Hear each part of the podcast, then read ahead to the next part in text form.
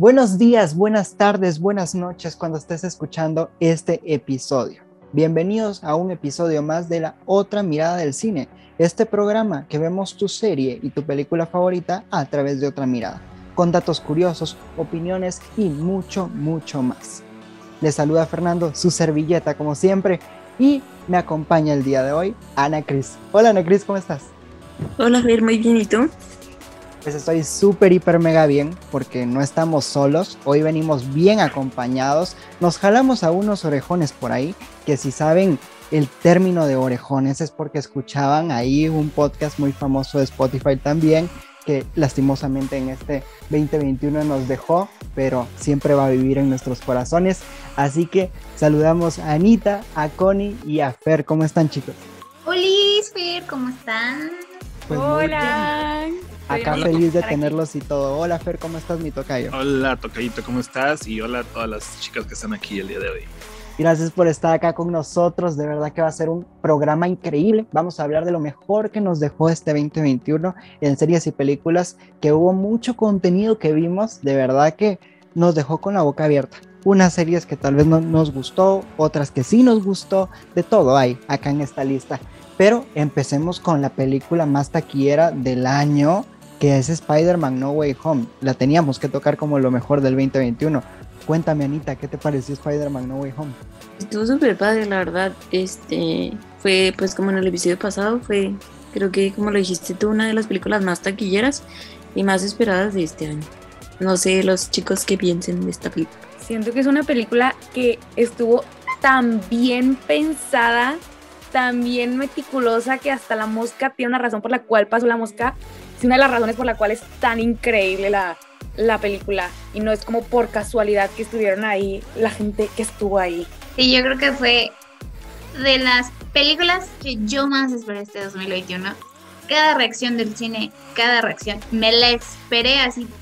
En quien aparecía, me lo esperé. Y creo que pues ya podemos hablar sin spoilers, ¿no, señores? Entonces yo creo que esas apariciones preciosas de nuestros queridísimos Spider-Mans anteriores, pues fueron las más épicas de las sagas. Yo creo, para mi gusto, y fue lo mejor que pudo traer Marvel para este 2021.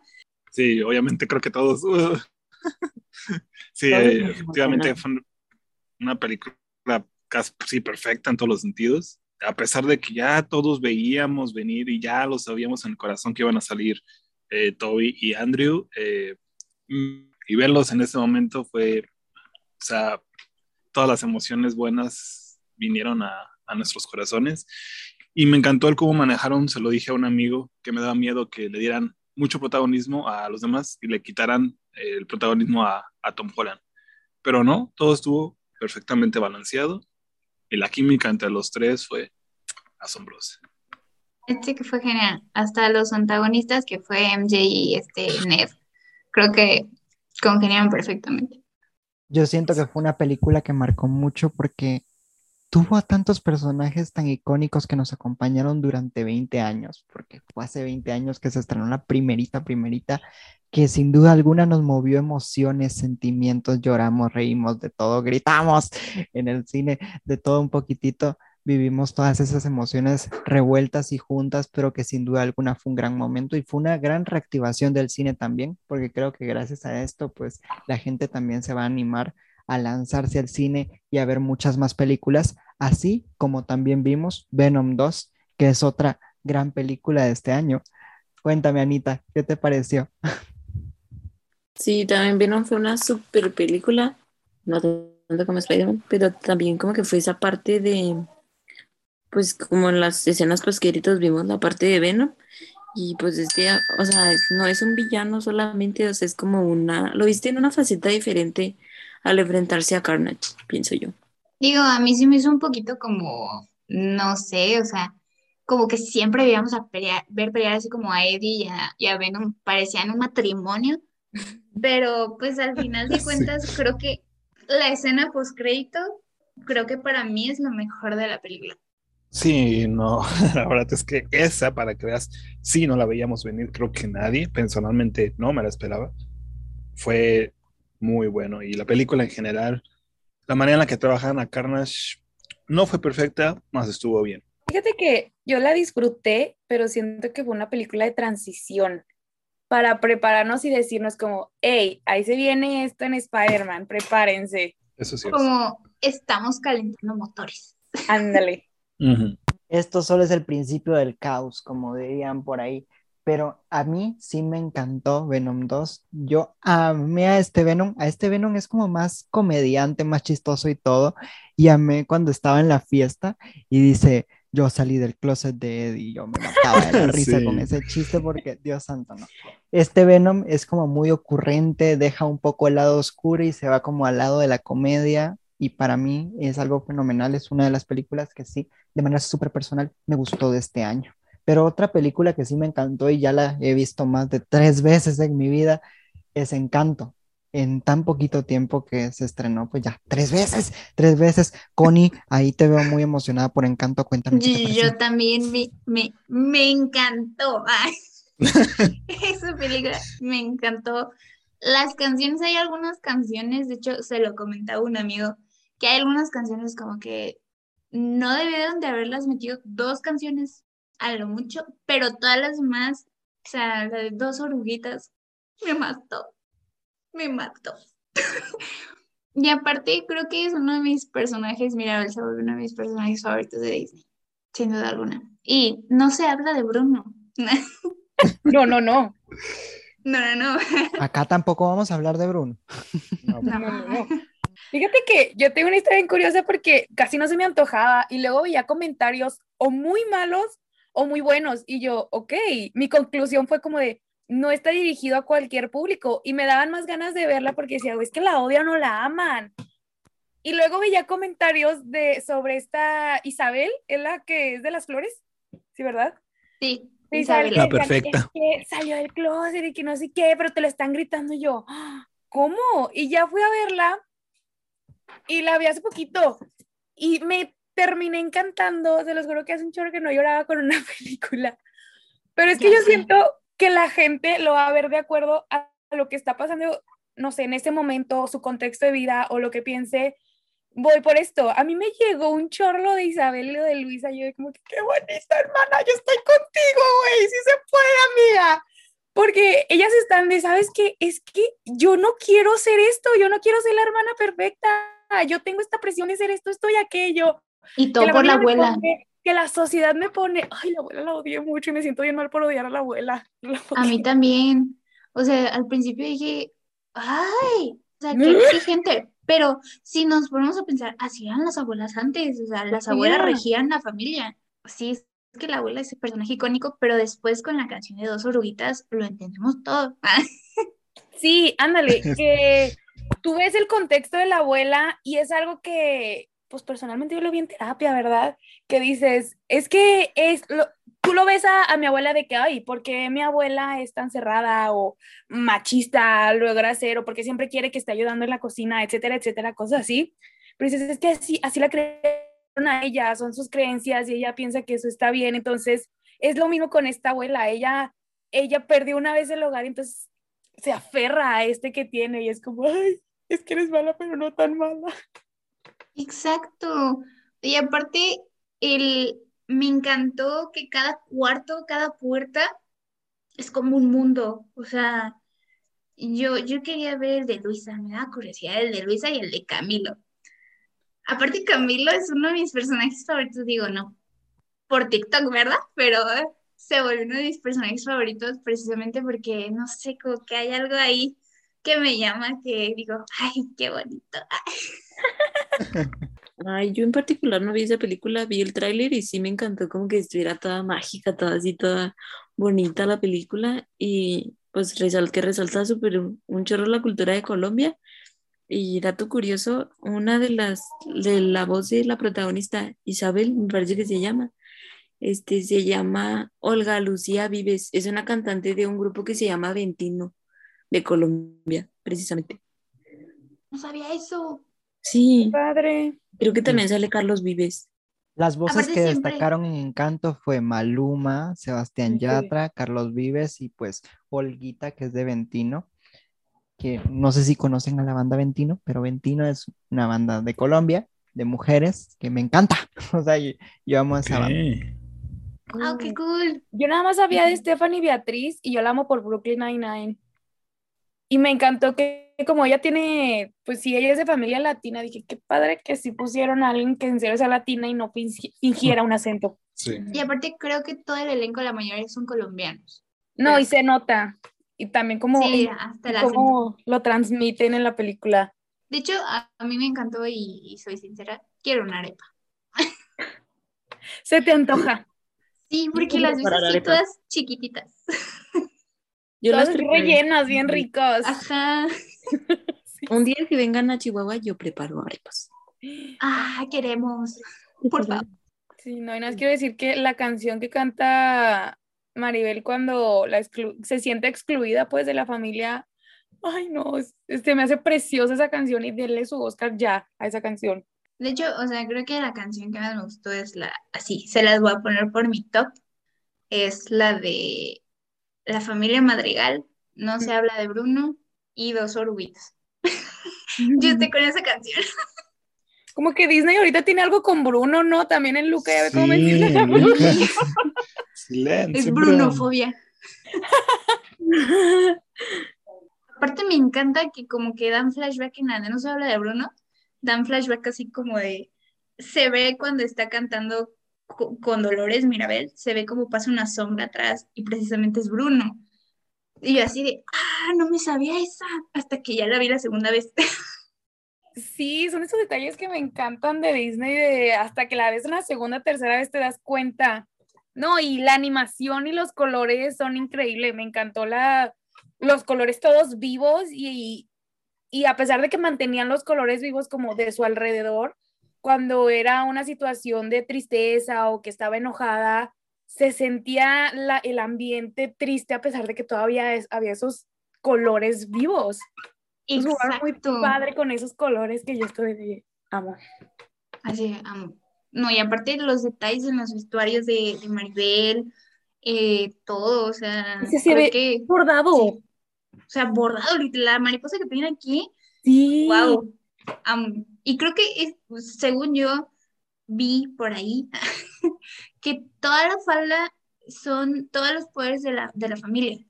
Yo amaba cuando giraba y sí se hacía el vuelo como era la falda. Sí, me encantaba ese giro. Y yo, ah, yo quiero.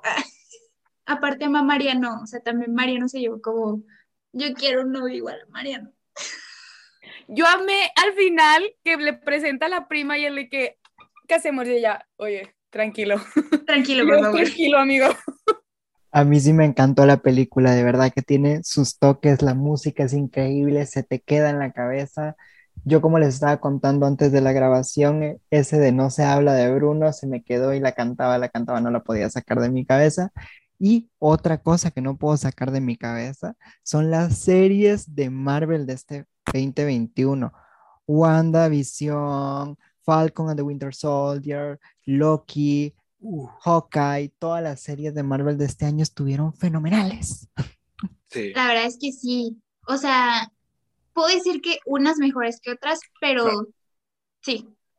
Aunque algunas veces, o sea, en los primeros episodios como que se me hizo muy raro verla blanco y negro, pero como que esos guiños, esas miradas que nos daban, así como de, "Mm". Sí, eso de las Exacto. parodias de las series estuvo fenomenal. Como ya te explican todo el contexto, o sea, muy chido. El final, siempre he dicho, el final se me hace muy apresurado. Sí, Y lo mismo con también. Hawkeye. quería preguntarles. Eh, ¿Todos ya vieron Hawkeye? Sí, Sí. la amo. Eh, muy buena también, pero ¿Te también el final Hawkeye? se me hace algo apresurado. Fíjate Pero- que yo tengo la duda, que yo no sé, yo, yo soy un amante de la Navidad. Entonces yo no sé si me gustó mucho Hawkeye porque está ambientado en Navidad o en serio está muy buena la serie. Entonces yo estoy, necesito hablar de esto. Porque yo amé que tiraran el árbol del Rockefeller. O sea, yo estaba de que no lo van a tirar. Y, luego empiezan a correr por los elevadores desde antes y yo, ay, no creo que exploten el Rockefeller Center. Y yo, madres, güey, claro que sí. Y yo hablando conmigo misma, yo, es Marvel, claro que sí le explotaría. Y en eso tira el árbol y yo, madres. Yo dije, Y- ¿en qué momento? O sea, no sé si fue set de grabación, no sé si fue en la ciudad de Nueva York, pero dije, imagínate el problema que se llevó tirar el árbol. O sea, Sí. O sea, qué me encantó la conexión de Hawkeye con la lechucita. ¡Ay, sí! Sí, Se me hizo lo más tierno. Así, Sí, o sea, no había necesidad de tirar el árbol. Neta, no había. Pero ahí O sea, va. lo puede haber agarrado del pie y jalado para abajo. Sí, sí, o sea, miles de formas para bajarlo y no, tira el árbol. O sea, lo pudo haber matado incluso y le valió y lo tu- tumbó el árbol. sí, Y exacto. a toda la gente que está alrededor, porque o sea, está enorme ese árbol. Demasiado. Sí, el personaje de, de Kate Bishop me encantó. O sea, en todos los Igual me encantó que, excelente. que agregaran Yelena ahí también. Sí, y de hecho, Me- o sea, siento que esa pareja de Yelena con, con Kate, o sea, de amigas, pues va a estar muy chida. O sea, la conexión que hubo, a pesar Me- de que Yelena iba con, perdón, que ahorita, Yelena iba con toda la intención de, de matar a, a Hawkeye y la otra lo detenía, o sea, se creó como una amistad muy, muy chida. Aparte, Y de aparte- poderosas. Las dos. O sea, y lo vimos en la pelea de los apartamentos. Dijo, Ay, me dolió. Sí, por ejemplo, eso de, de Kate, de que, o sea, súper poderosa, estuvo chido. Se me, por ejemplo, tocando un tema que ahorita no tiene nada que ver, pero lo que me- se me viene a la mente, con esta Rey en Star Wars, que de la nada es poderosa y de la nada es súper hábil y todo. Pero en cambio con Kate, o sea, en toda la primera escena de la serie, te muestran que tuvo un entrenamiento desde chiquita y que se hizo súper, súper chida en todos los aspectos. Aparte, eh, me encantaría ver a futuro como más a, a Yelena y a Kate como en ese dúo dinámico, pero algo que también debemos de como agradecerle a la serie es que vimos un poquito más de, de la vida de, de Clint Barton fuera de, de los Vengadores, que ya no Sí. hay Vengadores, que ya desaparecieron. Yo si tuviera que poner a las series de Marvel como en un top, en primer lugar pondría a Wanda, obviamente como la mejor del año para mí de manera súper personal. De ahí pondría a Loki en segundo lugar porque amé Loki con todo mi ser. Y en tercer lugar pondría precisamente de la que están hablando, Hawkeye. Ok. Ese sería como que mi top 3. Porque de ahí. Falcon and the Winter Soldier la pondría como en el cuarto, porque de verdad no fue como tanto el hype, pero sí estuvo buena. No lo Fíjate que de Falcon y en The Winter Soldier, yo la empecé a ver porque yo adoro al Soldado del Invierno. Y se me hizo muy buena, pero es que es diferente porque es muy política esa película. Entonces se me hizo muy padre que Disney sí le quiso variar un poco en sus series, no tanto así como de, ah, el criminal que quiere dominar al mundo, X o aquello, Thanos, Thanos tenía razón. Y si era más de que, pues, político. Yo la disfruté mucho. Falcon en Soldado del Invierno creo que sí fue de mis favoritas personalmente. El regreso de eh, Barón Simons me hizo súper chido. Y a pesar de que salió relativamente poco, fue un personaje que dices, te odio, pero me caíste un poco mejor. O sea, en esta serie ya me caíste muy bien. exacto. O sea, Es y un ni siquiera amor-odio. problemas. O sea, pues estuvo ahí nada más dando, ayudando incluso. Y Pues el otro, el John Walker, creo que se llamaba el otro el nuevo Capitán América también. Pero es Lo un odié. personaje espectacular. Pero odiado. Lo, Lo o sea, lo odias, bueno, yo personalmente lo odio, me cae mal como tal, pero me encanta el personaje, o sea, cómo está trabajado. Sí, pero bueno, para mí se me hizo así como de, bro, tienes el escudo de Capitán América, no deshonres lo que traes encima. Sí. A mí la escena que me dolió fue cuando lo llenó de sangre. Yo, Sí. no. El- Precisamente lo dije por, por esa escena, yo así, no, bro, no, o sea, tranquilo. le llegó, le ganó el ego totalmente. Exacto. Pero siento que esta serie es muy importante estilo Civil War. Que Civil. War así que por acción dices, ay, no, no, no encantó tanto, pero es muy importante en cuanto a la trama, porque hoy en día también en Hawkeye siguen hablando de lo que pasó en el tratado de- del Civil War. Y siento Sí. que, de, que en The Falcon and the Winter Soldier pasaron cosas de las cuales están tomando de ahí para avanzar. Porque, por ejemplo, de ahí salió esta señora que contrató a Yelena. Y así. Loki. Para mí, mi Es mi favorito, favorita. Sin duda. Sí, no, sin duda la alguna. mejor. O sea, es que nos han dado, Marvel ahorita con la serie nos dio personajes nuevos, increíbles. O sea, Sylvie también. Espectacular. Que Ay, sí, que al final traiciona a. Loki y dices, ay, morra, ibas tan bien, pero Yo O también. sea, No sé, la amé toda la serie. Es que yo siento que la serie no hubiera sido igual sin el carisma de este señor. Sí. De Tom Hiddleston, o sea, levantó demasiado la serie. Y no Sí, solo Marvel nos sorprendió con sus series, sino que también con las películas. Durante el año estrenó tres películas, Eternals, Black Widow y también Shang-Chi. Cuéntenme qué les pareció estas tres películas que estrenó Marvel este año. Si te soy sincero, no esperaba nada ni de Shang-Chi ni de Eternals. No me llamaban la atención. Las vi solo por ser de Marvel y me gustaron mucho las dos. Eternals igual me gustó, pero es así, o sea, pondría una escala de Black Widow, Shang-Chi, Eternals. Sí. O sea, creo que me gustó así, o sea, así en ese orden. Porque Eternal sí fue de las mejores en esas dos, o sea, anteriores. Fue como, wow, un poquito lenta en la creación de los personajes, pero pues está ahí. Y Eternals a mí me gustó también mucho. Siento que Shang-Chi me gustó más que Eternals, porque como que no habíamos visto un superhéroe como diferente, o sea, como el actor Simu Liu es como pues, chino o japonés, no desconozco. Y el papel de Aquafina, pues que también la vimos en Raya y el último dragón, pero que hablaremos de ello más adelante. Y en Eternals, yo cuando vi a Harry Styles me quería volver loca. El mejor secreto guardado de Marvel. Sí. Y me encantó porque él no hizo nada de spoilers ni nada, ni, ni por aquí sabíamos que era Lo tenía muy guardadito. exacto, se lo tenía demasiado guardadito. La de los nuevos mutantes. New Ay, Mutant no. es una película que esperamos demasiado y trajo muy poco. Yo no la he visto, también esperaba mucho y fue cuando salió, fue como de, ah, ya salió. Estaba igual. O sea, la pasaron tanto que perdí el interés. Ah, o sea, al principio Ni no súper emocionada Eh, y, y fue así como de, pasaron los años y 20 siglos después la sacan y fue así como de, ah, ya salió. Que yo siento que el mismo hype que ellos mismos mataron arruinó la película porque es una película más como de thriller y lo personal a mí no me gustan las películas de miedo, de thriller y se me hizo muy buena y luego luego pensé en Doctor Strange y dije, si con esta cosita quedó buena, o sea que no te voy a decir de que, ay, está padrísima, pero pues está buena, ¿cómo va a quedar Doctor Strange? Y digo, wow, una, dos, no podía dormir porque salen unas cosas que son como Slenderman que me dieron, me dieron un chorro de miedo y se los juro que me quedé viendo como cinco cartoons para poder despejar mi mente y poder Esas cosas son horribles, pero aparte, o sea, se parecen muchísimo a Slenderman y aparte tienen como dientes, entonces la trauma que te causa es no, no, gracias, yo, adiós, sí, me voy. mate al astronauta. Yo Ay, creo no, que sí, realmente creo que es muy interesante lo que precisamente mencionan sobre esto de, del ambiente thriller, porque como eh, dicen de Doctor Strange, que va a estar pues dirigida por Sam Raimi, que no solamente es el director de la trilogía de Spider-Man, sino que también es el director y creador de las películas de Evil Dead, yo creo que también tiene pues precisamente ese toque para darnos una buena película que esté más ambientada en lo que es el terror.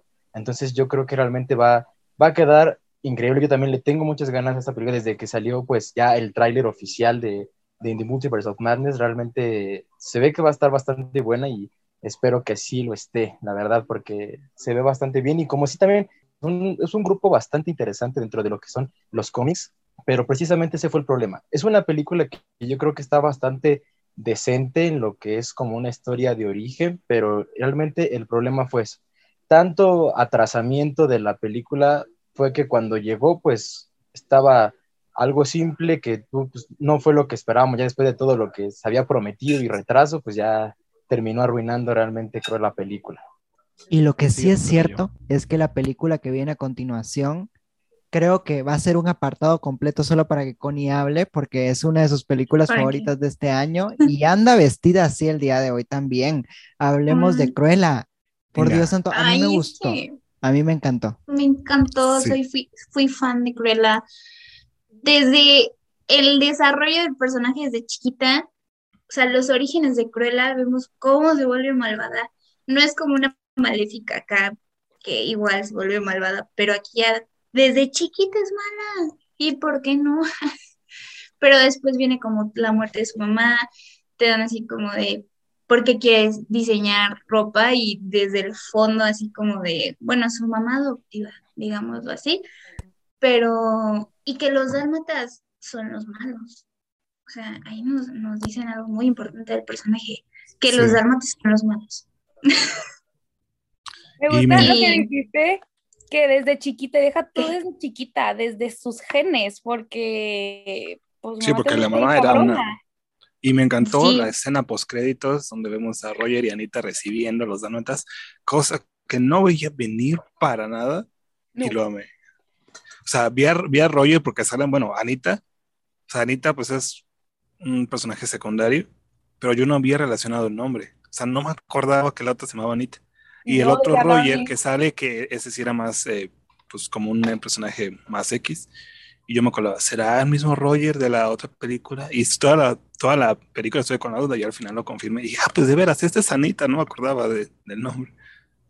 Sí, porque, o sea, precisamente, bueno, en español es Anita, querida, pero pues en inglés es Anita Darling. Y literal, el Ujú. Darling es su apellido, porque pues sí, o sea, aparte de ver esos dos personajes igual como en sus papeles de, o atrás en sus escenarios, son igualitos a los de la película animada, igualitos. Sí. Entonces me encantó que al final, o sea, antes de la escena postpeito, dijeran así como de, ay, es que la veo un poquito gordita. Ah, sí. Y precisamente es por el embarazo de los dálmatas. Pero los perritos pues se vuelven malos por la mamá de Cruella, la, la diseñadora de modas. Y sí, me encantó, es una fan- fantástica película. No lo sentí tanto como un diablo viste a la moda, porque no lo es. No. Los vestuarios, amé los vestuarios, amé las canciones que pusieron. Creo que es muy icónico su soundtrack de Cruella, Sí. sin duda alguna. Yo quiero decir que Cruella siempre fue mi, mi villana favorita. Y no sé si saben, yo soy diseñadora de modas. Cruella es mi villana favorita, entonces como que todo tenía sentido. Yo estaba muy emocionada por esta película, pero tenía mucho miedo de mi emoción me fuera a decepcionar.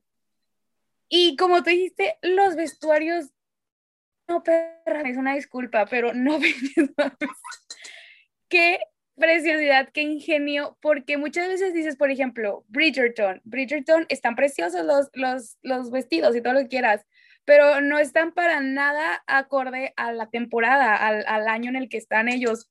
Y esta está de que en los años 50, en el año 60, ella es una de las pioneras de la revolución punk de los años 60, como todo está acorde a lo que va, el, trae un, el poco antes, como desde las vitrinas, el edificio, todo está acorde a, a, la ambientación de lo que era Londres de esa época, la ropa que dices, wow, qué preciosidad. Y cómo piensas que llegó a matar al dálmata. Y de hecho, por ejemplo, este, yo salí del cine, la fui a ver con mi familia y salí y le dije a mis amigas, a mis amigas de la universidad, les digo, mamona, tienen que ir a verla, tenemos que ir a verla. Y ella de que, ay, no se me antoja, como que yo, cállate y ven, mañana vamos a ir al cine. Y salieron todas encantadas y neta, puedes hablar tres horas sobre cada vestido y cómo, cómo lo hizo, el por qué lo hizo y... Desde que hizo el primer escaparate, o sea, para la tienda, dije, wow, o sea, aparte la canción que le ponen concuerda mucho con lo que va. Entonces dije, ah, amamos. También amamos al perrito con el parche. No me acuerdo su nombre, pero creo que se llevó la mayoría de la película. Muy bueno. No, el que está siempre con el amigo. Sí, oh. y es, otra cosa de Emma Stone es que como que jugó con, con, con la mala, o sea, porque como que solamente la hizo así como de que soy tu ayudante y me llamo Ella y no sé qué, y de repente, boom, llegaba Cruella y así, o sea, salía. Una de las escenas más padres, yo creo, fue cuando salió y que se quema y sale el vestido rojo. Es mi escena favorita de toda la película, o sea, cada vez que veo Cruella, es como, no me interrumpan, voy a ver esa escena. O sea, que le dice, no me conoces, soy una diosa. Claro que sí. pues es, es, obviamente, o sea, y Cruella creo que se volvió uno de mis personajes favoritos. O sea, villanos. Me encanta? Ahorita que dijiste esa frase, como tú misma dijiste del desarrollo de personaje, porque al principio, cuando llegaba a ser Cruella, se veía que estaba esforzándose por quererse ver más uptight y verse acá muy acá, pero ya para el final de la película ya le salía sin esfuerzo, ya era Anita, darling, can you bring a Sí. coffee?" Y antes era más Sí. como, "Mm", lo esforzaba. Así como, Sí. Entonces, no. claro. Fue tan importante la moda en esta película que hay un canal famosísimo de YouTube llamado Fuera de Foco que dedicó un video entero solo a la moda de la película y fue un video como de 40, 45 minutos porque de verdad la moda impactó tanto, no solo por la película, sino por cómo se iba desarrollando en base al contexto histórico que decía Ana. Entonces fue algo fenomenal. A mí la moda de la película fue lo que más me impactó. Me encantó la escena de cómo iba en el, en el camión de la basura, en el recolector de basura, Ay, iba sí. ahí con el vestidote y todo. Me encantó. De verdad que la moda en esa película fue bien pensada, estudiada y analizada. Y hablando de analizar cosas, se recuerdan que en Encanto, pues sabemos que no hablamos de Bruno, pero en esta película le decimos silencio a Bruno, porque Bruno nos habla mucho en la mente. Y es que vamos a hablar de Luca. Ay, Luca también, o sea, creo que es una de mis películas favoritas de Pixar del 2021, porque me recuerda mucho a, a mis amigos, muchísimo. Cómo desarrolla el personaje desde que no, no quiero salir a la superficie porque la superficie es mala, hasta cuando ya sale y se queda como humano en la Tierra y se va a, creo que es Italia. Pues a mí sí me gustó mucho. La disfruté, estuvo bonita y todo. Sin embargo, no diría que me encantó. No diría, ah, de mis películas favoritas, no, no sé. Simplemente no me encantó, pero no niego que estuvo muy bonita y algo diferente también. Para ti fue Sí, otra película más de Pixar entonces. Ajá, sí. Ándale, ya te entendí. Diste en el blanco. No encontraba las palabras exactamente. A mí, a mí me encantó Luca un montón y más la controversia que hizo en redes sociales de que si era queer o no era queer. O sea, hablaron un montón de cosas de la película, pero aún así, a pesar de todo lo que hablaron, a mí se me hizo algo bueno porque si analizamos la película en base a su historia y él no quería salir al exterior, no quería ser parte de él, así como la sirenita, que sí quería ser parte de él de verdad que le decían, no, no vayas allá arriba y todo, y descubrir que hay un mundo allá afuera que es increíble, es bello, no es para nada malo, es esa analogía de que hay que probar las cosas para saber si en realidad son malas o buenas. No te quedes solo con un comentario, sino que pregúntale a varias personas, en realidad si es bueno o es malo. Claro, y aparte el, el que no le tengamos miedo a nada, eh, esa frase épica de Luca que fue silencio, Bruno. Entonces fue épica y yo cada vez tengo miedo digo silencio, Bruno. Fíjate que me gusta, está súper bonita, está súper bonita, pero por ejemplo la comparo sin querer con Encanto, digo, porque pues son las de este año y Encanto tiene como mucho más plus, pero yo siento que el plus que al menos yo le doy a Encanto es que me hizo reflexionar, me hizo pensar como en mi familia, no tanto reflexionar, pero pues sí que dices de que, ay amiga, yo te entiendo por lo que estás pasando y yo también, y que mi abuela es así, o mi mamá es así, o que la tía es así. Y siento que a lo mejor es la chispa que le faltó un poco lo que decían de para que no sea una película de Pixar más. No Tal vez que quisieron darlo como el punto a la amistad, porque siempre en las películas de Pixar hablan de la familia, pero en esta como que quisieron darle como la amistad, entonces creo que fue como ahí el, el plus que le dio Pixar a, a Luca. Pero fíjate que no es la, porque por ejemplo Toy Story, pues es de pura amistad. Y Toy Story tiene ese plus, ese, ese mm. ese. Totalmente, yo elijo también Encanto. Y yo creí, yo creí que Ana iba a decir de que la comparaba mucho con Call Me By Your Name. Yo ya sentía que iba a decir eso, pero no, no lo dijo. Qué bueno que no lo dijo. Pero, No, ligas Otra mayores. película muy buena. pe- pero a ver. Mike, ¿tú viste la película de Luca? Sí, realmente igual. Es este, nada más que ahorita dejé que los expertos hablaran, en este caso Connie y Ana, que se nota bastante el nivel que tienen sobre Disney, entonces, pues ya, pero sí, igual yo las, las acabo de ver, realmente me gustan mucho, porque, bueno, no encuentro ninguna película de Pixar o de Disney que yo realmente diga, no me gustó, realmente creo que es casi imposible, tienen, tienen un sello ya de, de garantía, son buenas películas, siempre tienen un mensaje bonito, y pues con Luca a lo mejor me quedo un poquito más por lo del mensaje de la amistad, porque estas películas que hablan de la amistad me pegan más. Y eso que incluso, o sea, Encanto prácticamente vengo de verla, entonces pues igual este, realmente me gustó, tiene un mensaje bastante bonito, muy al estilo de Kung Fu Panda, de el, especial eres tú, no nada más que tú eres lo, lo, especial y pues yo creo que también cómo van este, checando todo esto de las culturas como lo es Colombia y en el caso de Luca pues Italia y entonces pues es bastante ver, bastante padre ver como la diversidad en estas películas, pero sí este muy buenas, al igual que siempre pues las canciones que tienen pues pegadizas todas. Regresando un poquito a Encanto, que yo no, perdón, es que tengo, que tengo que decirlo, que no sé si les pasa que algo muy diferente a Coco y me refiero porque estas son dos películas basadas en una cultura latinoamericana que siento que con Encanto más familias latinoamericanas, o sea, seas de México, de Chile, de Ecuador, de Brasil, te puedes relacionar más que con la familia de Coco, porque pues sí está más mexicanizada Coco. Sí, yo creo que, o sea, en Coco dije, o sea, la abuela, pero la abuela aquí ya no está.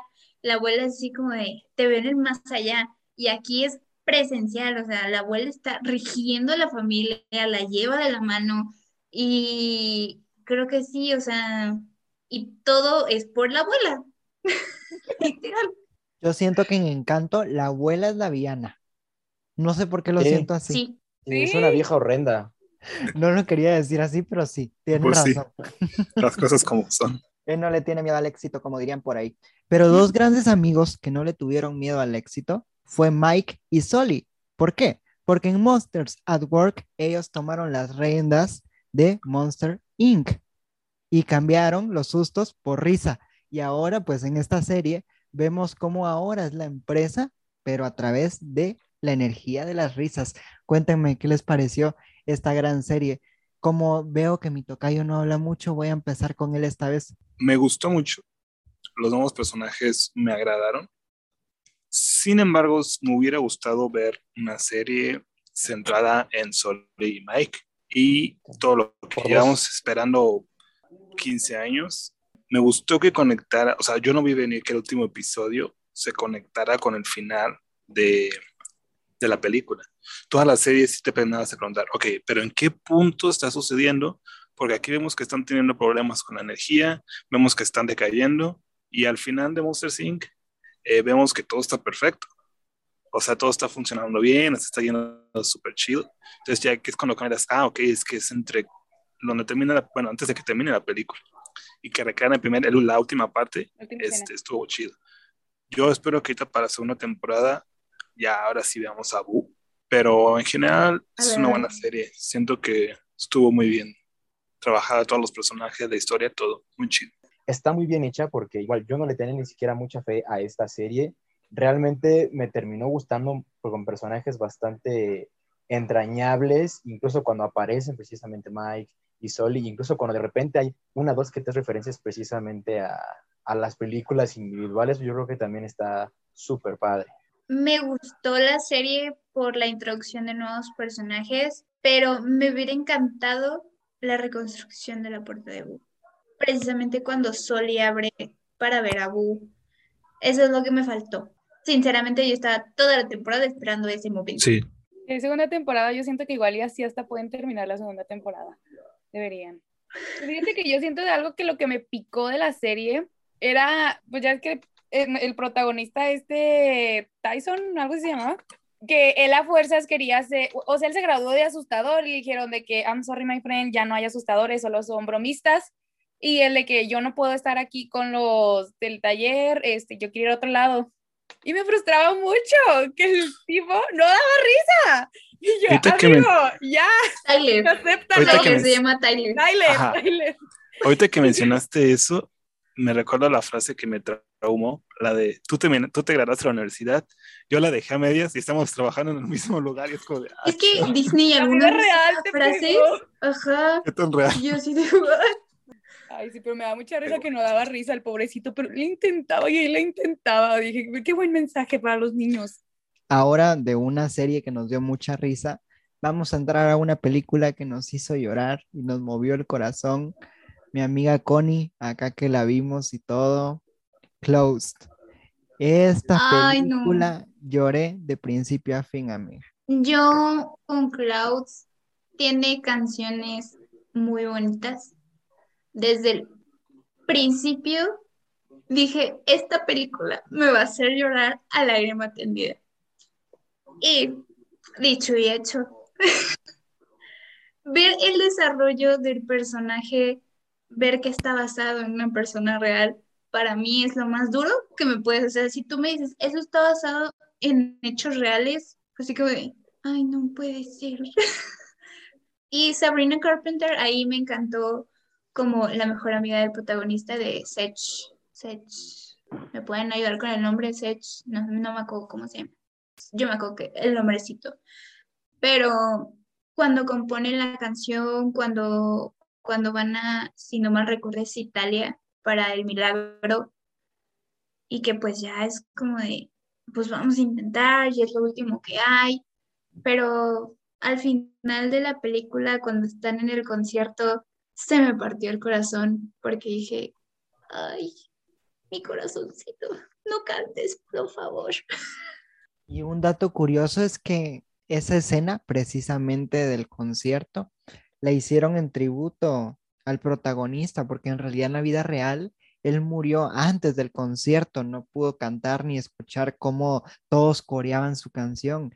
En cambio, en esta película, pues él sí disfrutó del momento, cantó la canción y todo, la, cora- la corearon y hasta después falleció, pero en la vida real fue antecito del concierto que pasó, entonces fue un lindo detalle que le dieran como ese regalo hasta el cielo. Sí, realmente es una muy buena película, yo creo también, este, aparte de la historia y todos los personajes, las actuaciones muy bien hechas y pues yo creo que igual, o sea, o sea, yo traté de hacer lo posible, me esforcé porque no se me saliera ninguna lágrima en la película, pero ya cuando es el concierto y el final, la neta, sí, sí, sí, sí lloré, planeta, o sea, eran lágrimas de macho, pero sí lloré, pero estuvo, estuvo tremenda, la verdad, este, un viaje bastante chido que es como, te das cuenta que luego a veces la vida sí es bastante injusta con las personas que luego tienen hasta talento más que otras y pues aquí que se vayan tan rápido, pues sí, está, está brutal. Y saben que el director de esta película, que es Jason Bondoni, quien no lo haya visto, pues vea Jane the Virgin, por favor, porque él es el protagonista de Jane the Virgin. De verdad que esta película la hizo porque le prometió al... Es que se me va el nombre de este chico. Lo siento, chicos, se me va el nombre, se me va el nombre del protagonista. Exacto. A él. Ah, pues a la persona. Sí, sí, sí, a la persona. En la vida real le prometió que iba a contar su historia y pues la contó a través de la película y todo, entonces fue un lindo detalle. Yo no sabía. Ay, ya me voy. Voy Eso ya le hizo llorar más. Me hizo llorar más. Voy a llorar. Perdón si los hago llorar, pero les cuento que Jason Bondoni fue a como que a hacer un servicio comunitario o a trabajar, desconozco cómo, a un hospital donde conoció a varias personas con casos terminales. Y precisamente les prometió a los que conoció él que iba a dar a conocer su historia. Y por eso no solo hizo Close, sino que también hizo A dos metros de ti, la película con Cole Sprout. Cole Sprouse de protagonista. Entonces hizo varias películas con esta temática para dar a conocer esos problemas de enfermedades terminales que no mucha gente conoce. Yo, yo Sí, lloro y de verdad si 2015 tienen ganas de llorar, no solo vean esa película, sino que también la película de Belleza Negra. Les prometo que con esa película van a llorar. Si no la han visto, se las recomiendo. Lloré con encanto. Yo también lloré con encanto. No. Y estaba así. Abuela. Y cuando canta la de dos oruguitas, así como, Ay, que cuando ya al final reconstruyen la casa y todo. ya sé. Me encanta que siempre volvemos a encanto. Hablamos de una serie, una película, Encanto. que Encanto. estábamos hablando de hockey, pero eso se Como parece Encanto. Encanto. Y regresamos a la película, eso sí me di cuenta.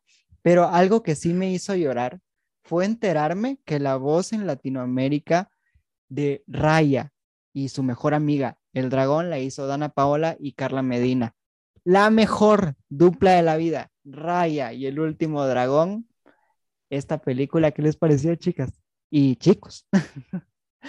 Me encantó a mí porque yo debo decir que la vi tres veces porque en ese tiempo estaba cuidando a una niña de cuatro años.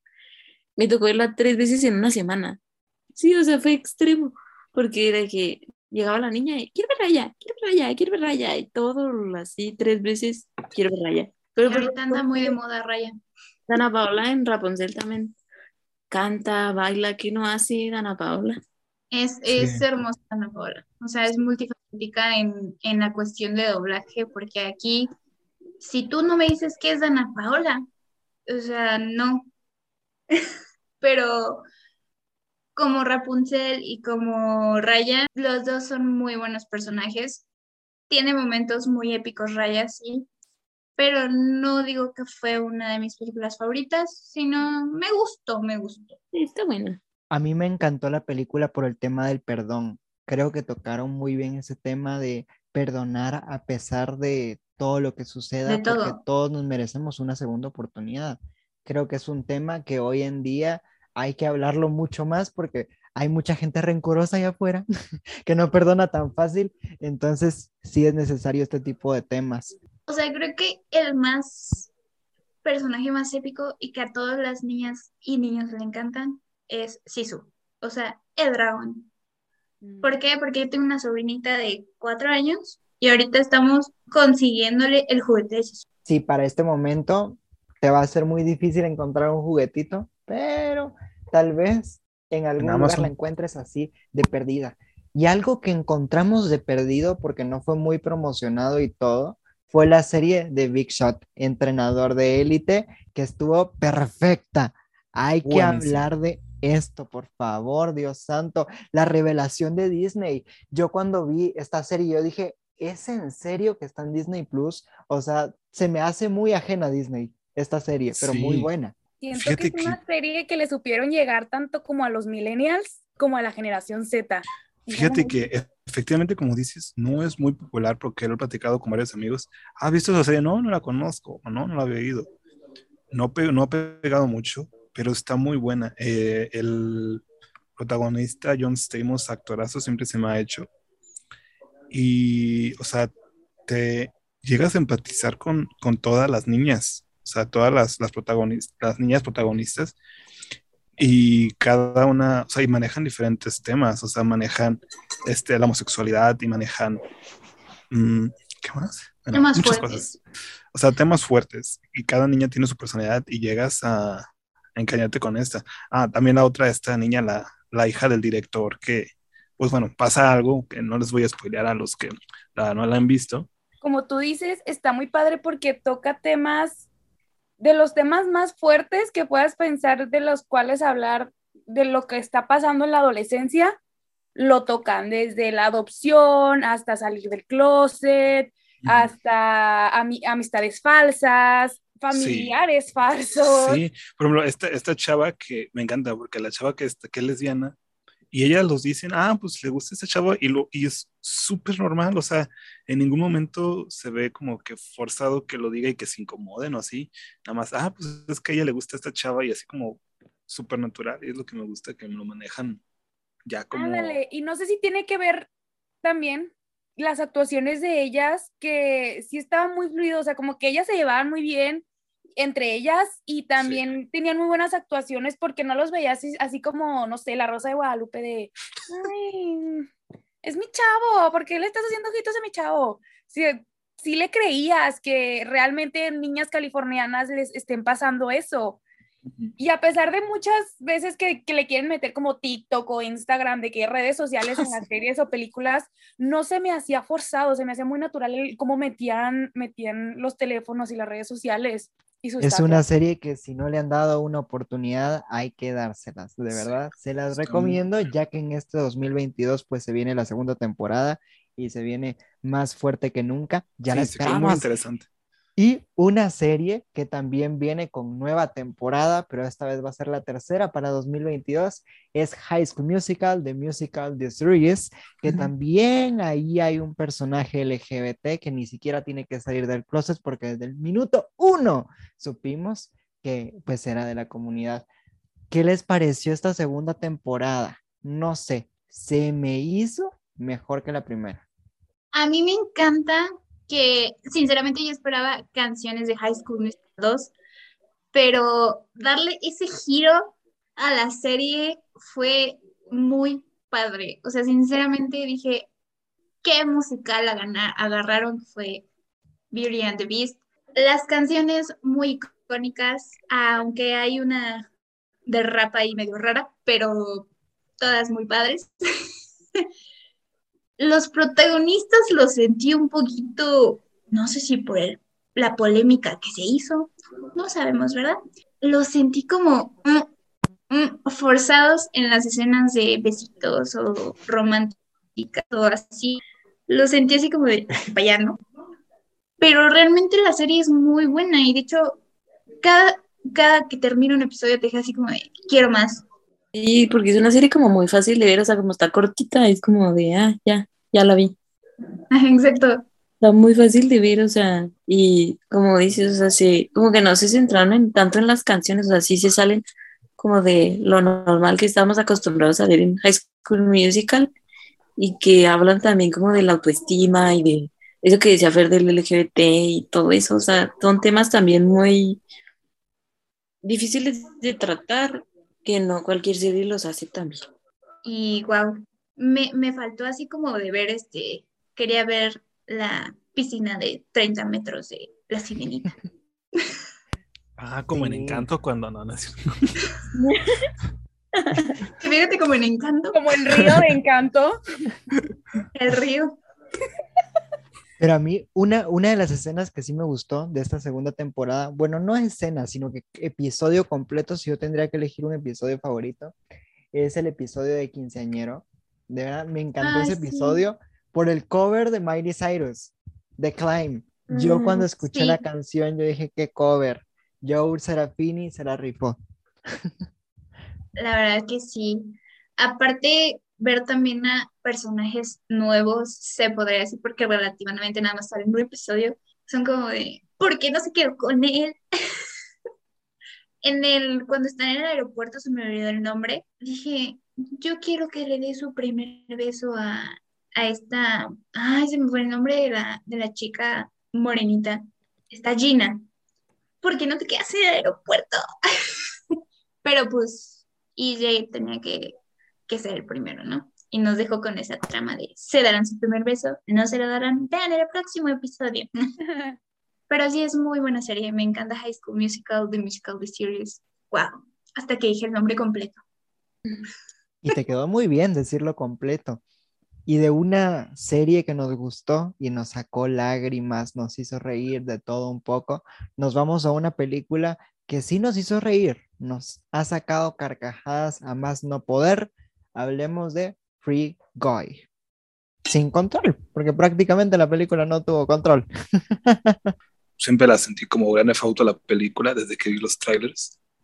O sea, y la referencia, la ventaja de que haya sido prácticamente hecha por Disney o ese rollo, que no tienen problemas en meter referencias a Marvel y a Star Wars y, y todo. Y Ryan Reynolds, un actorazo siempre, desde toda la vida. Y no, no, no, es una película que tiene de todo, amor, comedia, acción. Ya que nadie más vio Free Guy, vamos a la, vamos a la siguiente, que, bueno, me sorprendió, me sorprendió este año porque no esperaba mucho de esta serie. iCarly, el gran regreso, después de mucho, mucho tiempo. Yo no le veía futuro, pero me vi la serie y dije, no, yo quiero más. Yo quiero más, me encantó, me encantó. Pero yo quiero que me platiquen cu- cuál es la razón que dicen del por qué no salió Sam de que dentro de la serie. Creo que la actriz ya Porque no quiso. creo que la actriz ya no quiso. Eh, ya no quiso, ya no va a Pero- actuar más. Parece dentro que ni siquiera de- disfrutó a iCarly o algo por el estilo, por ahí supe. Sí, Pero sí. dentro de la serie ellos nunca de que se preguntan de ¿dónde está Sam? Ah, está en la cárcel o Ah, algo. sí, sí, sí. no, mencionan que se justificaron. Sí. fue con los motociclistas, ¿no? Algo así. Ajá, Ujú. solamente Y hay como ya. referencias de, ajá, sí, pero nada más, como pura referencia de dónde anda, pero fuera de ahí, Nada más. nada más. Nada más para Así como- justificar el por qué no está. Pero... Sigue viva. Eh, ajá, Ah, que sigue viva, exacto. Pero Yo no- creo que. Sí, sí, adelante, Fer, adelante. No, primero tú, dale. Este. Creo que iCarly, o sea, para mí es mi infancia. Y creo que en estos episodios es así como de. Ahora es TikToker. ¿En serio? Sí. Sí. O sea, sí conocemos a un poquito más la vida de, de Carly fuera de iCarly. ¿Qué hizo? ¿Qué hizo Spencer? Vemos a Spencer un poquito más maduro, se podría decir. Pero sigue siendo Spencer.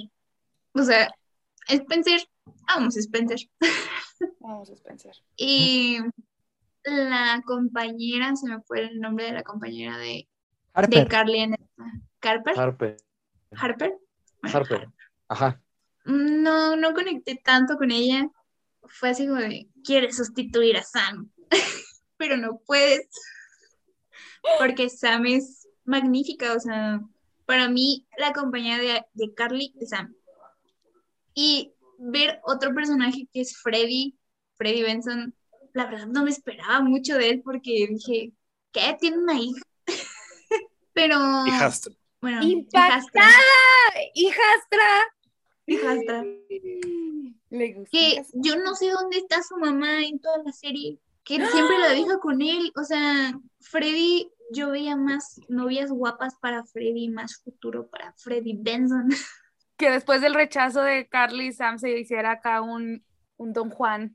Exacto. Sí. Que le hubiera quedado Sí, bien padre, porque- la verdad.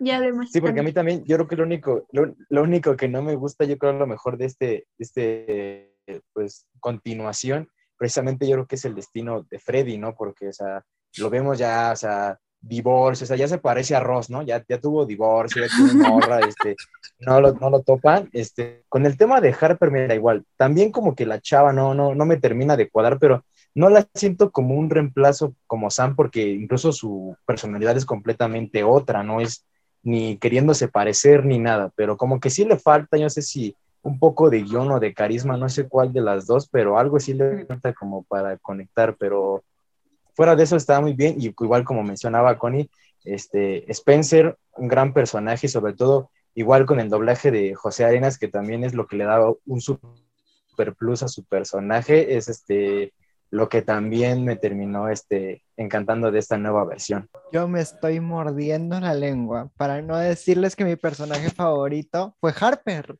Y, ¿Por y- qué? no.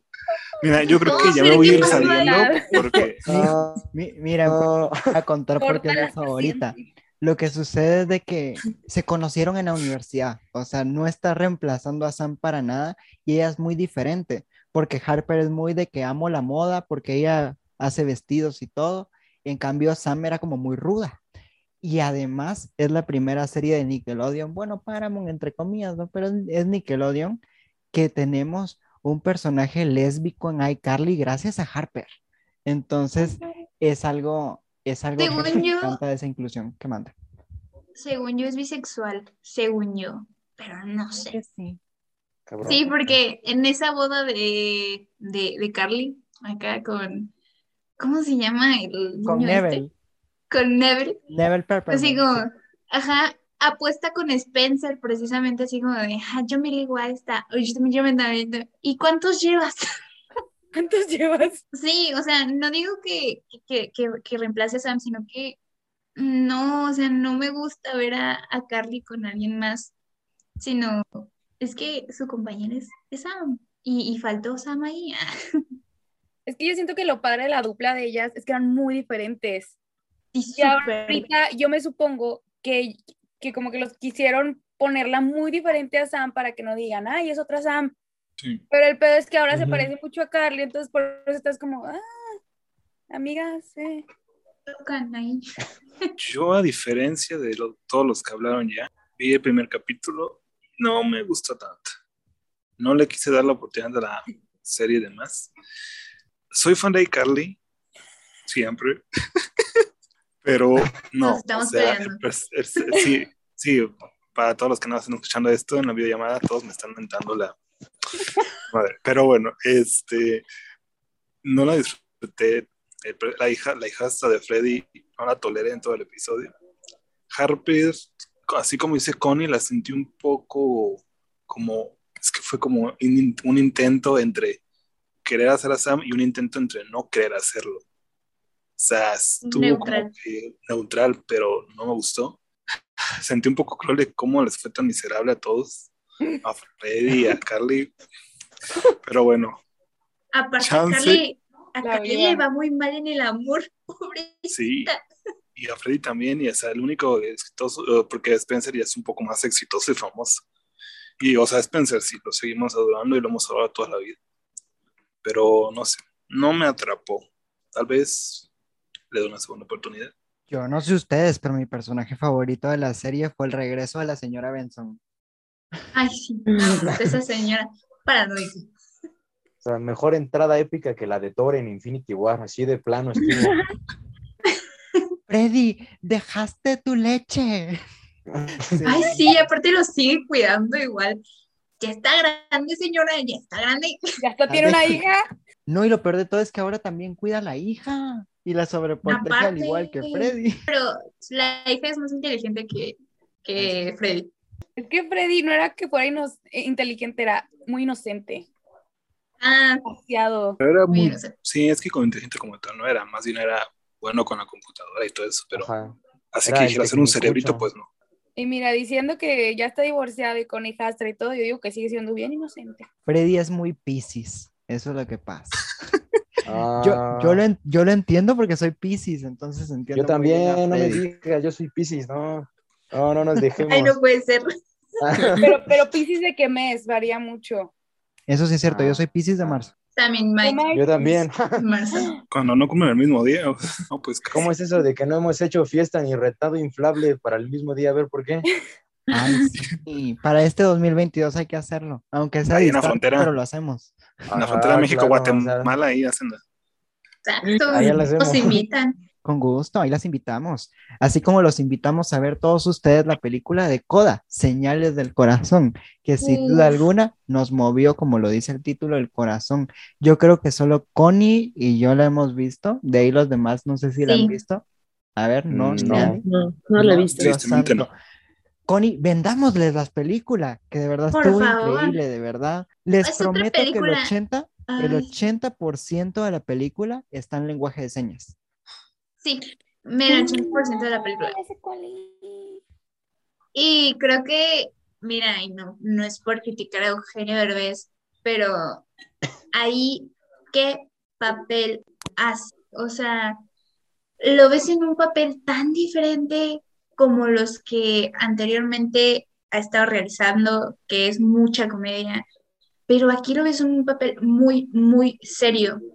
Y, y, y da como en el profesor así como de, es exigente, sí, pero por esto es exigente y le exige a sus alumnos y precisamente la niña quiere ser cantante y pues no puede porque sus papás son sordomudos, entonces Mm, es muy difícil para ella desprenderse de sus papás porque ella es la única, no, de sus papás, de su familia, porque ella es la única que traduce todo a, a las personas que, que puedan rodearse de ellos, porque son la única familia así en todo el pueblo, se podría decir. Sí, de verdad que ella es la única intérprete de esta familia y es increíble porque vemos que ella misma en la película cuenta que cuando era pequeña, como no tenía ningún referente porque toda su familia no escuchaba, el problema auditivo era de familia, entonces el poder de comunicación fue muy difícil ahí porque ella aprender el lenguaje de señas y también hablar eran dos cosas totalmente diferentes y como ella no se acostumbró a hablar, dice que de pequeña pues le costó empezar a formular sus primeras palabras y todo, porque era normal, su familia ni siquiera hablaba, pero después ya habló y todo con la fluidez que debe, a tal punto de que la música le encanta y ella salió con un don de canto increíble y ella le va tan bien en el canto que Eugenio Derbez pues la ayuda en esta película y ya con esta película de verdad que Eugenio como lo dice Connie me sorprendió ya le deben de dar un Oscar solo por esta película a Eugenio Derbez La verdad que sí. de, de verdad que se sí. luce se luce me da me da risa que, Es que- ese que ese toque de comedia de él como personaje nunca se le Aquí no lo vemos ahí lo tiene presente así como la presente, escena- pero en lo mínimo, como de, sí, este, quiero esto y, te voy a enseñar música y, y vas a aprender y vamos a las audiciones y como un maestro ejemplar, dirían muchos. La verdad, mil respetos para ese papel que hizo Eugenio Derbez, porque creo que muchos maestros les faltan como ese toque de sí enseñas bien, pero deja algo a tus alumnos. Entonces, empatía. Ajá, la empatía que tiene con esta chava, aunque es muy estricto, pero pues, al final no vamos a dar spoilers porque está muy buena. Tienen que verla. Ya iba a dar un spoiler, Va. pero mejor no. ¿En qué plataforma está? En Apple TV.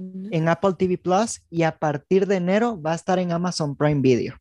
El 7 de enero específicamente se va a estrenar en Amazon Prime Video. Me sorprende porque era un Apple TV Plus original, pero bueno, se va a trasladar a Amazon. No sé qué contrato haya por ahí interesante, pero por lo menos los que tienen Amazon ya la van a poder disfrutar. Antes de iniciar la grabación de este episodio, me vi la película. o sea, solo como 10 minutos Ay, es antes que de iniciar la grabación, me volví a ver la película y todo. Lloré, de verdad, se las recomiendo que la vean. Así, creo que son las escenas finales son bastante como emotivas. Yo me imagino que Sí. Anita va a estar llorando de principio a fin en la película. No, eso es que lo peor que yo no soy para nada llorona, pero es que Disney es Disney me sabe llegar. Sí, porque en Encanto sí lloré. y- Es que encanto. Volvemos en Encanto.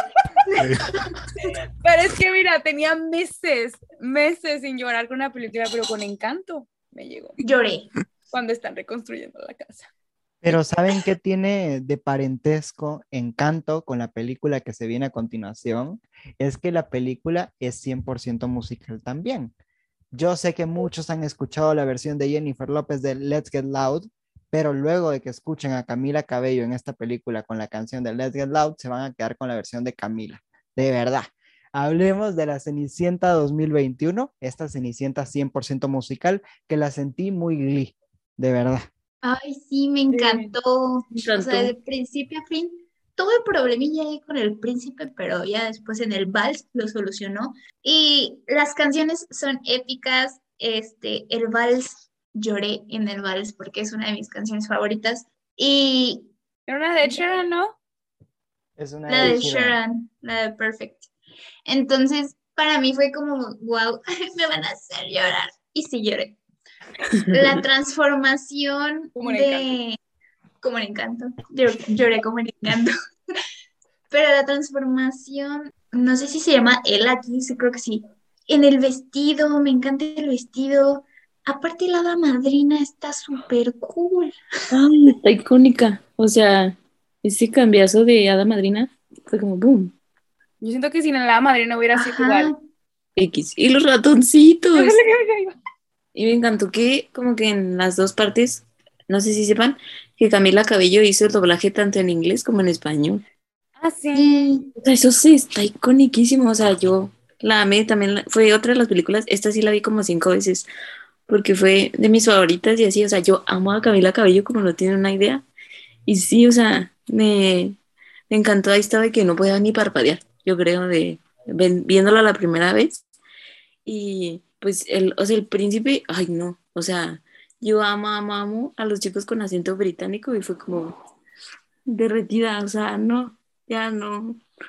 Las canciones, la película, y el hecho de que fuera es- este Pierce Brosnan que hizo a James Bond, también fue como vimos una versión más viejita de él, pero no, no, no, o sea, dame. Yo siento que es una versión muy moderna y que le supieron llegar a un público diferente, que, que yo me supongo que era lo que buscaban. O sea, por ejemplo, a estos nuevos fans de, de Camila y de Sean y de Little Mix y así, porque Mm. si me preguntan, yo me quedo con las versiones de Hilary Duff y la de Lily. James. Ajá, James. Ah, Lily James. Donde sale el, el James. señor este de Game of Thrones. Ay, no, no, para mí es...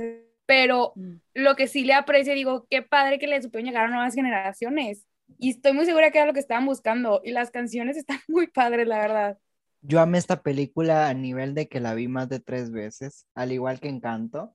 Regresamos a Encanto, no, pero sí la vi, sí, sí la vi varias veces también. Así como también vi una película que muchos han odiado en este año, que es After, esta tercera entrega que se llamó Almas Perdidas. Descubrimos ya la identidad del papá de la protagonista y todo, descubrimos varias cosas por ahí, pero Connie, veo que a ti te encantó y a Anita no tanto, entonces ahí vamos a tener como una mesa redonda entre que la amamos, la odiamos, ¿cómo estamos? Es que After Real. Almas Perdidas es una película que, sí. que muchas personas critican, digo, más los fans de los libros, pero unas personas que, sinceramente, no hemos leído los libros, ven desde la película 1 hasta la tercera, pero aquí ya viene un poquito de escenas más atrevidonas, porque dices, ay, caray. Pero tanto el desarrollo de la película, altos y bajos, se podría decir, pero el final, de, ¿qué pasó? No, fíjate que a pesar de lo que piensen, yo no, no la odié porque no la he visto. La primera no me gustó. Y la segunda, vi nada más un resumen y yo, qué bueno que no la vi. Pero no sé, es que el señor este, el protagonista, a mí me causa mucho conflicto. O sea, yo nada veo muchas banderas rojas en él. Y yo Es sé que, que, es como uno de los encantos. Es ¿Ves que- las banderas rojas? ¿Ves las banderas rojas y dices, no importa? O sea, Juan Escutia, me envuelven esas banderas y caigo ahí. Pero, Me resbalo por su lavadero. exacto. Pero, pero aunque las veas, las red flags, o sea, dices, wow, qué chico tan precioso. O sea, no me importa lo que hiciste, ¿verdad? Estás hermoso. No, man. Aquí las morras son muy tóxicas. Ay, es que yo estoy de acuerdo con Connie porque sí, aunque está guapo y así, sí ves cañón las banderas rojas, porque desarrollan una relación extraña, o sea, no es como normal su relación desde la primera película. De verdad que es una relación tan tóxica que es como el meme de amiga, date cuenta, ya, Ya, ya date déjalo, cuenta. y vuelve a O sea, caer, pero es como, porque el sí, chavo es guapo. sí, sí, Solo sí, por sí, eso sí. cae de nuevo, así como decía Iconi que su lavadero, que no sé qué, solo por el lavadero vuelve a caer de nuevo. Y aparte algo- o sea, él es, él es un hombre tan inestable, pobrecito, Ay, sí. que hace la relación muy tóxica y yo nada más estoy de, ella no es tu psicóloga. O sea, por favor, consíguete te- ayuda profesional, amigo. O sea, tu novia no es tu terapeuta. Claro, o sea, totalmente. Pero creo que también se queda por otra cosa, ¿no? Por, Mm, tengamos que decir, sí. precisamente por Eso. Creo que nunca va a acabar esa relación, no sé si acaba, no sé si no, pero a mí me dejaron con más de otra película, por favor, no se puede quedar al final así. No, de hecho hay como cinco libros, ¿no? Y ya va a haber Sí, una pero- cuarta Sí, película. Ay, está confirmada la cuarta, ay, qué bueno. Para estrenos ahorita en el 2022, entonces ya casi se viene, está cerquita el estreno. Y para los que no han Aleluya. visto After Almas. Perdidas, ahorita en enero se estrena en Amazon Prime Video para que puedan ver esta tercera, el primero de enero, de verdad, el primer día del año, se estrena esta película en Amazon Prime Video para que la puedan ver y así puedan disfrutar de esta relación tóxica que tanto nos encanta. Pero hablando de relaciones tóxicas, yo tengo una relación tóxica con la película que viene a continuación. ¿Por qué? Porque la película que viene a continuación dura cuatro horas y prometí a mí que no la iba a ver, porque de verdad no iba a aguantar tanto tiempo. Es la Liga de la Justicia, el corte de Zack Snyder, que sinceramente pues no la vi, así que todos ustedes sí la Oh. vieron, entonces Belleza. cuéntenme qué tal estuvo, véndanme la película. Amo. ¿No la viste? Las mejores No, cuatro horas no. pegado a la silla de mi vida. Yo me hice snacks por tiempos. Yo Sí, también. no, de hecho yo también. Vi dos horas me tomé un pequeño break como de media hora y continué las dos horas. No, Amigo, es, yo terminé a las 5 de la mañana de verla. es una joya.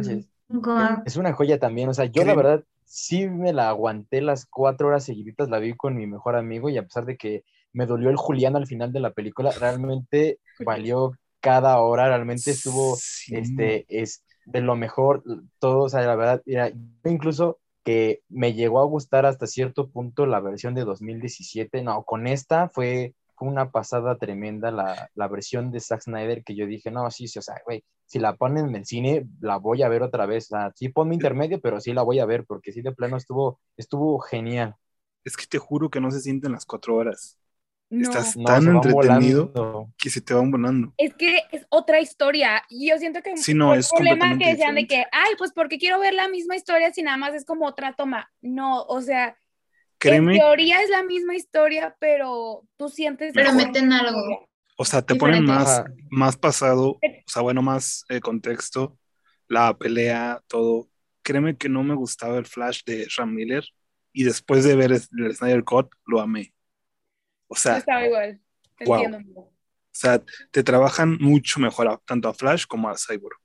Cosa que en la película de la primera Liga de la Justicia no lo hacen. Son personajes muy X, pero acá Hasta cada uno Batman. tiene su momento de brillar. O sea, pf, sí, Sí, hasta, o sea, no. todos. O sea, te cuentan el, un- una historia de cada uno que, wow. Creo que vemos muchas escenas épicas de muchos personajes. Sí, no, hay una escena de Sí. Flash, no te voy a decir qué, Ah. Ah, o sea, neta, sí, no, ya no, sé no. cuál dices. ¿Sabes qué es lo yo también Sí, sí, sí, la que se parecía a Encanto. exactamente. Mira, estas tienen magia ambas. Ay, sí. Magia. Pero es que, ¿sabes qué? Yo siento por la cual no se sintieron las cuatro horas y es una geniosidad de pues este señor Zack Snyder. Ya ven que lo divide como en bloques, de que primera parte, Ah, como en cuando episodios. re- reclutándolo, y segunda parte, entonces siento que como que te ayuda a irlo digiriendo bien Sí. la película. Porque este señor dijo, yo a mí no me voy a quedar con mamadas de que me, me van a apresurar de tiempo, yo te voy a dar tiempo de que conozcas al personaje, de que lo dijeras y que lo ames y luego Sí. ya empecemos a pelear todos y así. Y un diferente final y todo. Sí, no, es, es una película completamente diferente a la que vimos en el cine, o sea, Sí. tiene, como habían dicho, es el mismo eje central de trama, o sea, ellos Lo contra los que quieren este, derrocar pues todo el, el planeta, pero es completamente la forma en la que te la cuentan lo que la hace diferente y especial, o sea, los personajes, como decía Fer, este, tienen más profundidad, Flash, este, Wonder Woman, Batman, incluso hasta Superman, todos tienen un, este, un momento en el que brillan este, y, de, y de espectacular cada uno. Entonces, la verdad, yo creo que sí, la película fue lo mejor, o sea, de lo mejor que yo, al menos en cuanto a cine de superhéroes, fue de lo mejor de este año. Sí.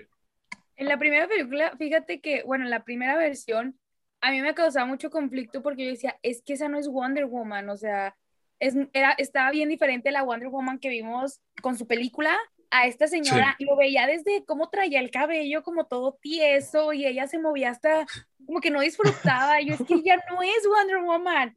Y en esta te lo juro que es otra. Y yo, y yo Sí. veo mucho porque yo le decía mucho a un amigo, le digo, es que el cabello, me dice, estás obsesionada con el cabello. Le digo, no, es que se notaba porque en la primera tenía el cabello así todo perfecto, todo bonito, y es como, y, y en las originales Ajá. sí tiene sus chinitos y todo, pero te lo muestran más natural, te lo muestran que después de una pelea se ve que ella está despeinada. Y así Sí. te la muestran como que sí es una persona más, o sea, sí, una hija es una semidiosa, pero pues una semidiosa también es parte mortal. Claro. No, y bien lo dijo Mike, la primera versión la disfrutas. O sea, yo en lo personal me gustaba mucho, pero después de ver el Snyder Cut, ya no me gusta la otra, te lo juro. O sea, Sí, no, para nada. no, sí, aviéntatela si quieres en pedazos, si quieres tomar breaks, como gustes, pero sí, vela. Sí, recomendadísima. Bueno, entonces, Aparte sí de me, con un snack súper bien. O sea, entonces sí me la voy a ver, porque Sí, entonces que sí, cómprate unas papas, unas galletas, unas palomitas y luego primero te comes unas y luego otras. Ajá. Y luego una Luego pizza. pausas para ir al baño y todo. Te tienes una coca y luego un agua y así te las vas tomando en partes. Sí, mira, aventam- nos aventamos Endgame, que también dura tres horas. Ya una hora más, ya, ¿qué es? O sea, Es nada. Eh, Siente nada, en la última hora de la película es la mejor. Porque nos echamos los créditos también. Ay, Spider-Man duró dos horas y media. sí, claro. Oh, Sí, tienes Oye. razón. Entonces sí la voy a ver porque fue épica. El Snyder Cut fue épico de plano. Y hablando de cosas épicas, fue la reunión de Friends. mm, Fue Mm. épico, épico. Hasta nos escuchamos en corito, Fer y yo. Sí. No, increíble. O sea, soy muy fan de Friends. Hay mucha gente a la que no le gusta, tristemente. No comparto ese gusto con muchos de mis amigos. Que les gustan otras series. No, Ah, ah, eh, les gustan otras series que tratan sobre ah, cómo alguien conoció a su mamá. La reunión de Friends es nostálgica, Ay, pero sí. con N gigante. Sí. O sea, hacen referencia, hace, está lleno de referencias. Regresan un montón de personajes, recrean escenas. Todo está muy, muy bien. A mí me encanta. Sí, está súper bien hecha, o sea, las referencias que dan los mismos actores, o sea, me encanta cuando Joey se pone toda la ropa de Chandler. Sí, no, no, no. Dices, wow, o sea, no podía creerlo que, que Salen un montón de famosos que también dices, oh, qué buena onda. O sea, sale BTS, sale. Justin ¿quién Bieber. sale? Sale Justin Bieber, o sea, salen un montón. También personajes que pues desafortunadamente ya fallecieron, pero Hacen- alcanzaron hacen- a grabar la reunión de Friends. Es que Friends es icónico porque reúne a una serie que tú puedes ver cualquier episodio y tú dices, ah, va en esto, o. Ross está en esto, o ya se está divorciando, o se está casando de Otra nuevo vez. O ya se está divorciando otra vez. otra vez. Son series muy, muy memorables, Friends y la otra. Pero me encantó la reunión de Friends y la, La volvería a otra. ver. Pero Pues mira, sí. le duele a quien le La duele, otra. Friends es, es La mejor. patrona en estas Ah, comedias. aguanta. Sí, Les la guste o no, todo el mundo conoce Friends. Ujú. Lo que no me gusta, Exacto. que no le he Sí. visto, todo el mundo conoce No Friends. importa la generación. Pero de una sorpresa nos vamos a otra. ¿Por qué? Porque en este año nos sorprendió la serie de Superman and Luis. Que Uf. decíamos de que Uf. podía estar buena, que Mira. no podía estar buena y al final paró gustando. Mira, amigo, yo iba a hablar sobre esa serie, pero ya que entró acá mi compañerito, pues lo dejo que se explique, por favor. Pues, o sea, igual, Ilústranos. es, o sea, Superman para mí incluso es mi superhéroe favorito de DC Comics, entonces yo esperaba con ansias una serie de Superman desde hace mucho porque me encanta Smallville, entonces fue lo último que tuvimos en series de Superman, entonces cuando anunciaron esta, pues la verdad le tenía muchas ganas, mucha fe y pues gracias al cielo, gracias a los espíritus del cielo, no me decepcionó la verdad esta serie, fue excelente de principio a fin, las interpretaciones son buenas, los efectos están magníficos, incluso pensando que es una serie de televisión, están súper bien hechos, la trama, el, el misterio, incluso que a pesar de que Tyler Hoechlin no es mi Superman favorito, aquí la rompe con su actuación como Superman, la verdad, ese carisma, ese sistema paternal que tiene con sus hijos, la verdad, está de 10, al igual que los hermanos, tanto este, Jordan y, y Jonathan son excelentes. Igual este, Luis a lo mejor siento punto que hay partes en las que flaquea un poco, pero de ahí en fuera, la verdad, serie es excelente, incluso si no eres fanático de Superman, es recomendadísima y la verdad te la tienes que aventar sí o sí. Y yo creo que opino lo mismo, de hecho, la vi por él. A, a Mike le comentaba que dije, ay, no, o sea, yo lo sigo viendo como un lobo, no puede ser. O sea, pero cuando lo vi como Superman, con Lois Lane tengo como un problema porque no me cae muy bien. Entonces, no el personaje, sino la actriz, no, como Sí. que no encaja ahí, como que digo, Se le va un "Mm, ojo. ajá". Se le va- Ento- no, no lo quería decir tan feo, pero. Entonces, este, me encantó la serie. Los efectos visuales son wow. Y aparte, Superman, interpretado por Tyler, se la rifó, se la rifó. Hizo su Yo- tarea. Hizo su tarea. Yo lo único que espero es que este Superman en algún momento se transforme en hombre lobo. que tenga una batalla y pum, de repente hombre lobo y así como, ¿qué pasó? Multiverso ahí con Team Wolf, bien interesante. Ah, Pero son cosas que pueden pasar, así como pudo pasar de que Gossip Girl regresara. Todo el mundo la creía muerta y todo, y HBO Max pues la trajo de regreso. la debieron haber dejado muerta. La debieron dejado ahí que se enfriara el cadáver. La verdad. Mira, yo no Mira, sé ya si es saca su porque- Biblia. Ahí Ponte de- cómodo. Déjame tomar agua. Mira, yo no sé si es porque yo no soy el público al cual va dirigido, pero está muy diferente. Y la verdad, yo la empecé a ver por puro morbo, porque digas de que, ay, sí la quiero ver, no. Y mira, yo soy mega hiper fan de la, de la primera serie, de la original. Y no, porque dije, ok, entendí el hecho que querían ponerlo como no igual, que Gossip Girl no fuera tan secreto, porque en los primeros 20 minutos te dicen quién es Gossip Girl, dices, ok, es una venganza de profesores y que la chingada, pero dices, güey, que esta gente no es madura, dices, bueno, es una serie de adolescentes. Bueno, y así me la pasé toda la serie, todo el primer capítulo de, bueno, esto está de aquello, bueno, esto está de aquello, y sí tiene buenos outfits, pero no son icónicos como eran en la primera serie. Y, y dices, ah, es muy difícil tener outfits icónicos, pero güey, mira a Emily en París, Emily en París la gente no la ve por la trama. Y está buena la trama, pero le gana lo, lo visual. Y Claro. era algo con lo que ah, Gossip Girl desde un principio te atrapaba y luego te quedabas con el drama y toda la morbosidad que tenía a su alrededor. Y esta está muy extraña y no, y no entiendo como de repente qué quieren decir y luego me caen gordos los personajes y es como, güey, ya, tienes mucho dinero, paga una terapeuta, no sé. La verdad. Estuvo buenísimo eso. Yo amé la serie por dos actores específicamente y con darles esta referencia ya van a saber a qué actores me refiero. De primero, uno salió en, en Pretty Little Liars The Perfectionist, que si vieron The Perfectionist pues van a entender a qué personaje o a qué actor me estoy refiriendo. Y también el otro es porque salió en la saga de Descendientes y como no lo iba a ver acá en Gossip Girl. Entonces fue por ellos dos que decidí ver Gossip Girl. Solo vi el primer episodio, no me aventé el resto, sinceramente, pero es una serie que sí quiero retomar porque siento que a pesar de que no está tan buena como la original, sí toca temas muy nuevos, los involucra y todo. Y creo que por eso me va a llamar muchísimo la atención. De verdad que yo sí la espero ver porque es un gran regreso de un clásico de principios de los 2000, así como regresó un clásico de los 90 que es Space Jam, una nueva era.